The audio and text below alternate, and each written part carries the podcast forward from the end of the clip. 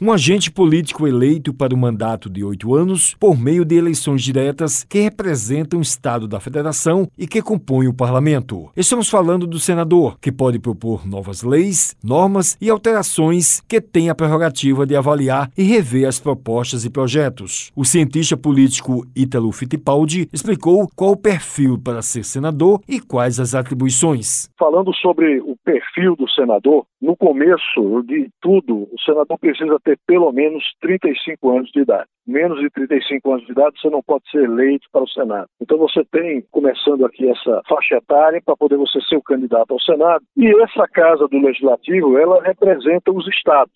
Então é a Casa do Legislativo que tem como objetivo para tentar equilibrar os diferentes aspectos da própria Federação Brasileira. Por exemplo, a indicação de embaixadores e do presidente do Banco Central passa por uma sabatina no Senado, mas não passa por uma sabatina na Câmara de Deputados Federal, porque a Câmara de Deputados ela representa o povo na sua totalidade e segmentos da sociedade brasileira, enquanto que o Senado representa os estados, a estrutura federativa do país. Como é a criação de um projeto de lei? O projeto de lei ele pode nascer em uma das casas do Legislativo, ou na Câmara de Deputados ou no Senado Federal. Se ela for emendada na casa em que ela não surgiu, ou seja, na casa revisora, como se chama, então é preciso que ela volte à casa de origem para poder referendar ou não as emendas, as alterações que foram feitas.